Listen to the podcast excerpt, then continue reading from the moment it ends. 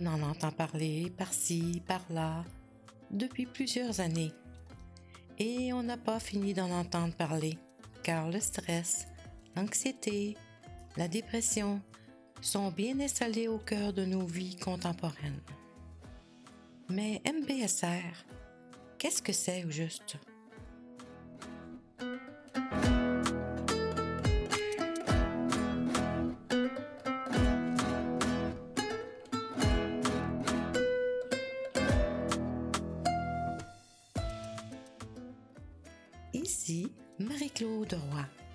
Une professionnelle de la santé, enseignante de méditation de pleine conscience, mais particulièrement du programme MBSR. Soyez les bienvenus à ce premier épisode du podcast Vivre en pleine conscience et surtout restez avec moi jusqu'à la fin car vous apprendrez enfin ce que c'est vraiment le programme MBSR dont tout le monde parle.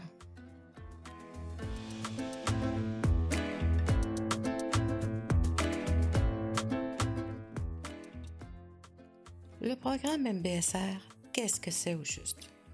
En fait, c'est un programme de réduction du stress, mais par la pleine conscience.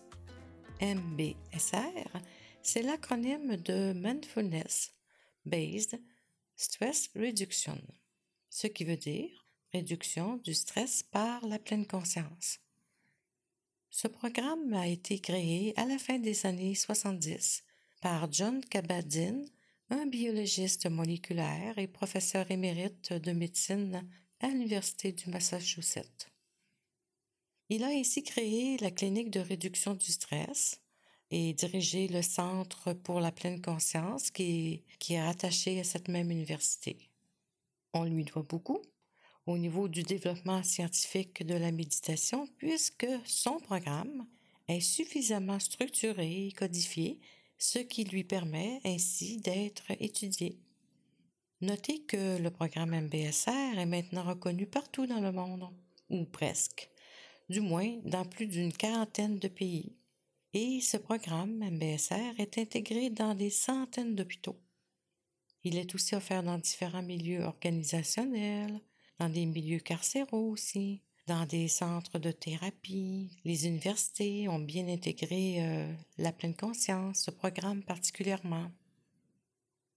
Il faut savoir aussi que les psychiatres, les psychologues, les spécialistes de la douleur, les rhumatologues, les médecins et bien d'autres professionnels de vraiment différents milieux intègrent la pratique de la pleine conscience telle que créée euh, par John Kabat-Zinn dans leur pratique.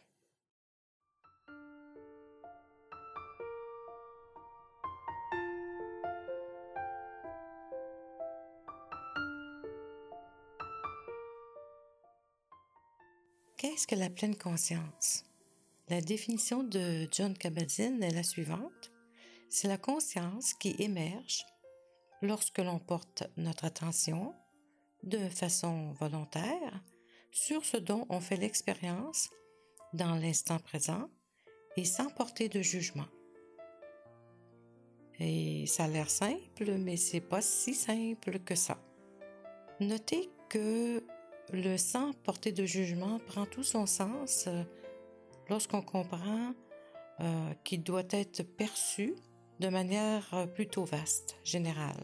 Il ne s'agit pas ici tout simplement de porter un jugement contre quelqu'un ou contre soi-même, mais aussi de manière beaucoup plus vaste, comme par exemple ne pas étiqueter, ne pas nommer. Par exemple, si euh, vous êtes en présence de votre super chat et que celui-ci commence à exécuter toutes sortes de prouesses incroyables, comme il est bien capable d'en faire, bien, ne pas juger, ne pas porter de jugement, c'est d'éviter de dire, par exemple, Ah, qu'il est bien comique, lui. Parce qu'à ce moment-là, on crée une certaine distance en nommant ce qui se produit. Donc, il faut tout simplement être avec. L'expérience d'être avec prend alors comme une autre allure. Ne pas juger, c'est vraiment d'être en contact direct avec ce qui est, plutôt que d'essayer de décrire. Décrire, analyser, nommer, c'est correct, c'est essentiel à la vie même. C'est ce qui nous a permis d'ailleurs d'évoluer, puis c'est ce qui nous permet de faire avancer euh, nos connaissances scientifiques et autres. Mais il y a des situations où ce n'est pas nécessaire de le faire. Et la pleine conscience, justement, permet de, de voir ces moments où peut-être que nous sommes en train de porter des jugements, d'étiqueter, de nommer, d'analyser, alors que ce ne serait pas vraiment nécessaire de le faire. Ça semble simple, ça l'est, et c'est compliqué à la fois parce que notre cerveau n'est pas habitué de fonctionner sans juger, sans analyser. C'est pratiquement le propre de notre cerveau d'analyser et euh, d'être toujours en alerte et de, de vérifier si c'est bon, pas bon. Dans le fond, le cerveau, son, rôle principal, c'est de nous protéger. Hein, des, c'est vraiment de nous protéger des dangers. Donc, automatiquement, il va sécréter beaucoup de pensées, d'analyses et tout pour euh, évaluer si une situation est dangereuse ou en tout cas, euh, c'est tout un processus d'ailleurs qui peut engendrer le stress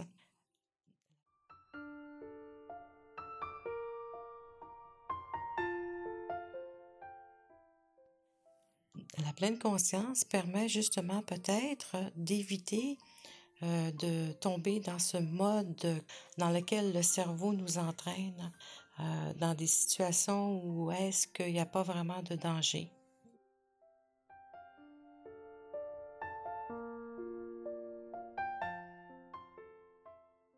Ce sont des automatismes euh, issus de notre constitution et la pleine conscience, finalement, nous permet juste d'être euh, conscient de ces automatismes quand ils se déclenchent inutilement.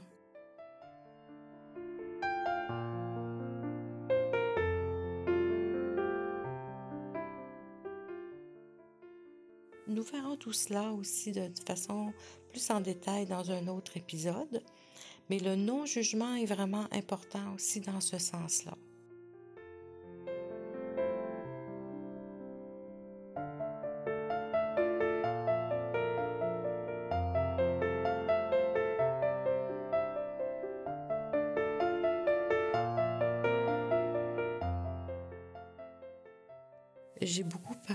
Du sans-jugement parce que c'est très important, mais il ne faut pas négliger aussi les autres aspects de la définition de John Kabat-Zinn. Donc, quand il dit la conscience qui émerge lorsque l'on porte notre attention de façon volontaire sur ce dont on fait l'expérience dans l'instant, de façon volontaire. Donc, euh, l'entraînement repose beaucoup sur ce de façon volontaire parce que nous dans l'exercice de la pleine conscience, nous portons notre attention sur ce qui émerge, sur ce dont on fait l'expérience, et on peut aussi choisir par exemple un objet d'attention, comme euh, ça peut être les sons, ça peut être euh, la respiration ou toute autre sensation physique. Et mm, on le sait, notre esprit a tendance à vagabonder, à se promener ici et là. Donc quand on se rend compte que notre esprit n'est plus dans l'instant présent, qu'il est parti et qu'il est ailleurs, donc il s'agit tout simplement de façon volontaire de prendre conscience de, de cette évasion de notre esprit et le ramener tout simplement à notre objet d'attention.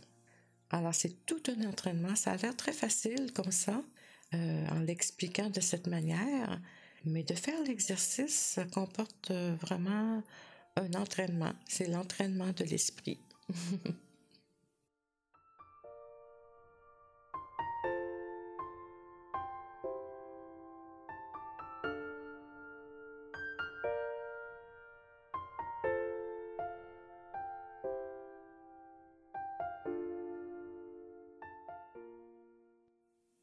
Mais de façon plus concrète, les techniques de la pleine conscience employées dans ce programme ont pour but d'apprendre à mieux gérer la douleur physique ou émotionnelle, le stress, l'anxiété et bien sûr d'améliorer la qualité de vie, le bien-être et d'améliorer aussi les relations interpersonnelles. C'est une approche euh, qui est complémentaire à la médecine conventionnelle. Ainsi, elle peut s'inscrire euh, dans ce que nous appelons aujourd'hui la médecine intégrale ou intégrative, qui regroupe à la fois la médecine conventionnelle et la médecine complémentaire. Il faut savoir que ce programme fait appel à la participation euh, du participant et est vraiment basé sur l'expérience vécue de chaque participant. Cette approche ne s'adresse pas qu'aux patients, mais vraiment à tous. Et ça inclut les soignants. John Kabat-Zinn, d'ailleurs, pratiquait lui-même la méditation et fréquentait des centres de méditation bouddhiste durant plusieurs années.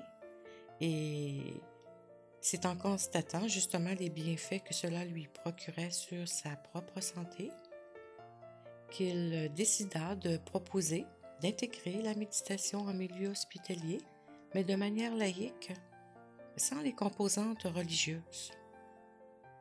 Il a clairement vu la possibilité de pouvoir euh, offrir aux gens qui sont d'abord aux prises avec des problèmes de santé chronique cette connaissance universelle issue finalement du bouddhisme et qui est applicable en santé.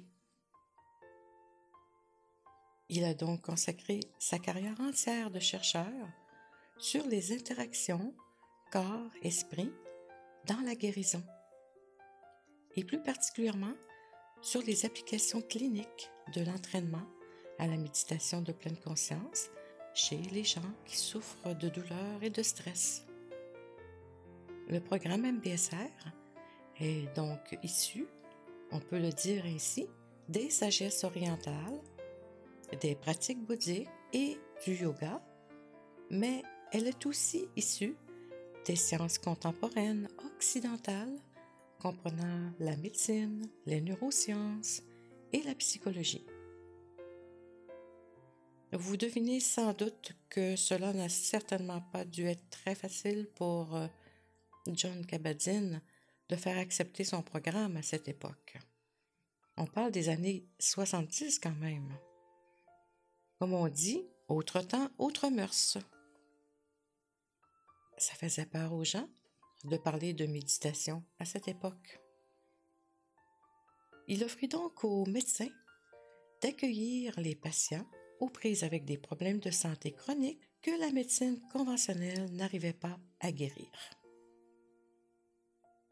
Malgré le scepticisme de ses collègues, il a persisté sur cette voie et constatant les bienfaits sur la santé globale des patients qui venaient à la clinique du stress, bien les médecins lui ont référé de plus en plus de patients et des chercheurs ont commencé à s'intéresser à son programme de réduction du stress, puisqu'on constatait qu'il y avait des bénéfices euh, chez les participants.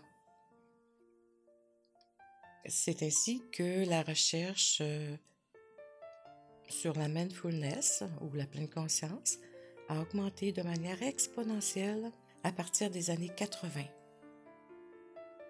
Avant ça, il y avait très peu de recherches ou pratiquement pas.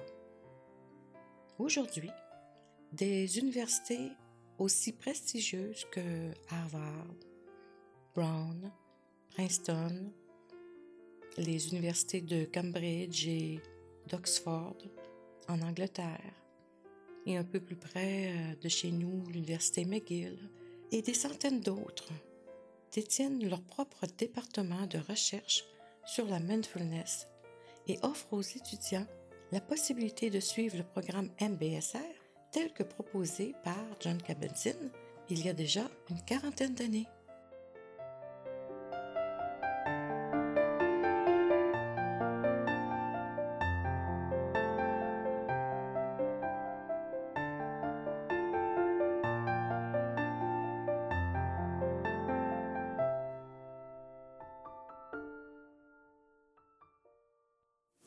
Programme MBSR a donc fait ses preuves et plusieurs recherches sont en cours partout dans le monde. On sait aujourd'hui que ce programme contribue à améliorer la condition de vie humaine, pas uniquement en ce qui concerne la douleur et le stress, mais de manière beaucoup plus vaste.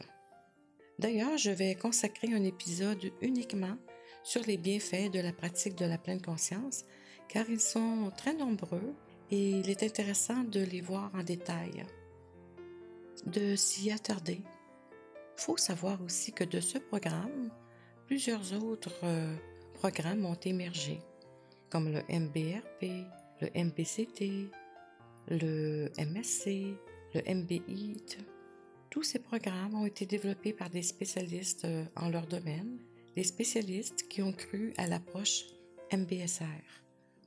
On prendra le temps d'examiner tous ces programmes dans un autre épisode.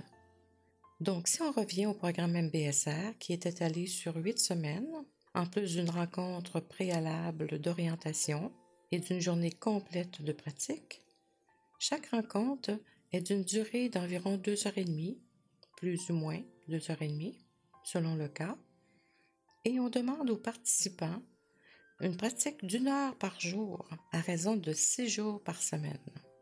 Donc, ça fait appel à un engagement sérieux. Il faut savoir que ce programme est structuré de manière progressive et propose un apprentissage qui est basé sur la pratique et l'entraînement, qu'il vise à développer des aptitudes, à faire euh, émerger les ressources internes des participants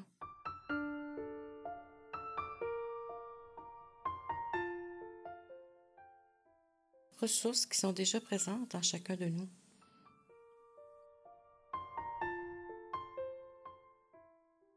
La structure pédagogique est précise, élaborée. Il ne faut pas oublier que ce programme est le fruit d'une longue recherche. On veut donc ici développer l'attention, bien sûr, mais pas que ça. Ça va au-delà des simples aptitudes. Finalement, le programme permet si euh, l'on est assidu, une nouvelle manière d'aborder la vie en conscience. Il comprend différentes techniques de méditation et des exercices de yoga très doux. Ce programme est offert aussi en groupe. Il faut savoir que la méditation de pleine conscience, ce n'est pas de la relaxation, ni des cours de spiritualité ou de religion, et certainement pas de la psychothérapie non plus, parce qu'on ne tombe pas dans une analyse de notre histoire personnelle, par exemple. Ça concerne vraiment la conscience, l'attention et le cognitif. Selon Jean-Gérard Blot, qui est rhumatologue et cofondateur du diplôme d'université en médecine, méditation et neurosciences à l'Université de Strasbourg, et qui enseigne justement euh, aux aspirants instructeurs du programme MBSR, la pleine conscience, selon lui, c'est la science interne de l'expérience vécue.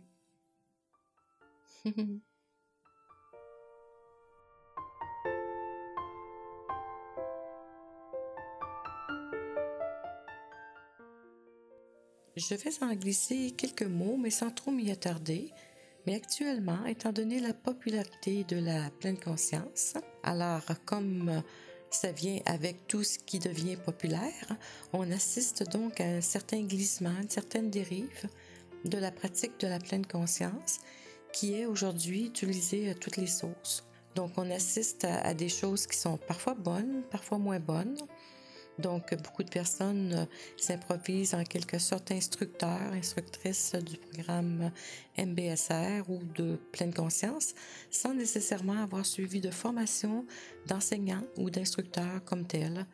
Donc, euh, c'est important que la population, que chaque personne euh, s'intéressant à cette pratique prenne le temps de bien se former au niveau des cours qui sont offerts et d'aller chercher aussi euh, des informations, mais à la source.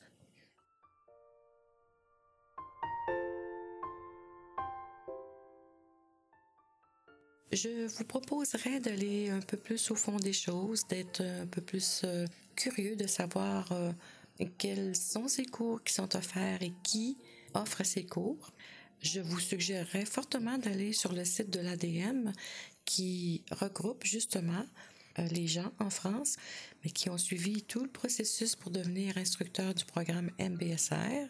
Et si vous êtes du Québec, n'hésitez pas à communiquer avec moi parce que euh, je pourrais vous suggérer des personnes.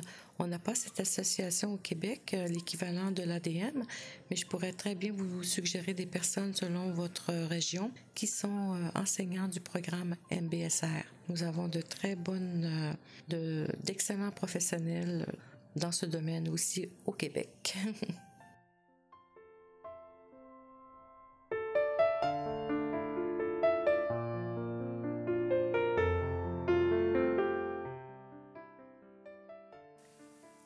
vouloir prêcher pour ma paroisse, sachez que je suis euh, qualifiée pour enseigner le programme MBSR et que j'ai suivi euh, ce long processus, euh, étalé sur plusieurs années d'ailleurs, avec l'ADM, qui est l'Association pour le développement de la mindfulness en France. Et l'ADM fait partie du réseau international d'organisations collaboratives du Mindfulness Center de Brown. Il faut savoir que l'équipe du départ du Center for Mindfulness de l'Université du Massachusetts a migré à Brown ce qui est une excellente nouvelle en soi, puisque Brown met beaucoup d'accent sur la recherche scientifique pour la mindfulness. Il faut savoir aussi qu'il y a une excellente collaboration entre Brown et l'Université du Massachusetts.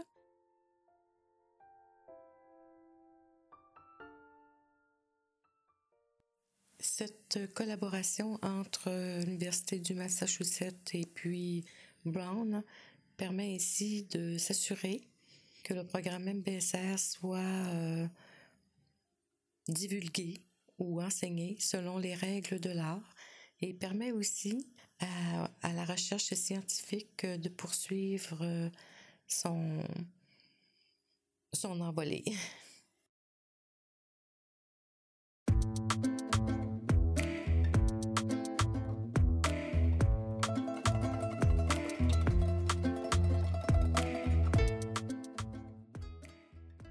J'espère que cette brève description du programme MBSR a su répondre à votre questionnement. Si vous avez des questions ou des commentaires à faire en lien avec, cette, euh, avec cet épisode, je vous invite à me contacter à l'adresse indiquée sur le site présentant ce podcast. Vos commentaires sont très très appréciés, très précieux pour moi.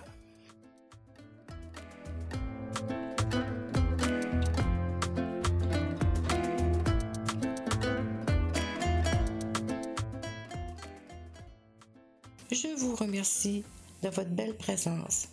Attentive, j'espère. Et j'espère que vous avez passé un bon moment, que vous avez appris des nouvelles choses, que vous avez le goût peut-être de vous initier à la pleine conscience où que vous soyez. Je vous dis donc à très bientôt pour un prochain épisode et d'ici là, portez-vous bien, prenez le temps de savourer la vie et soyez doux envers vous-même.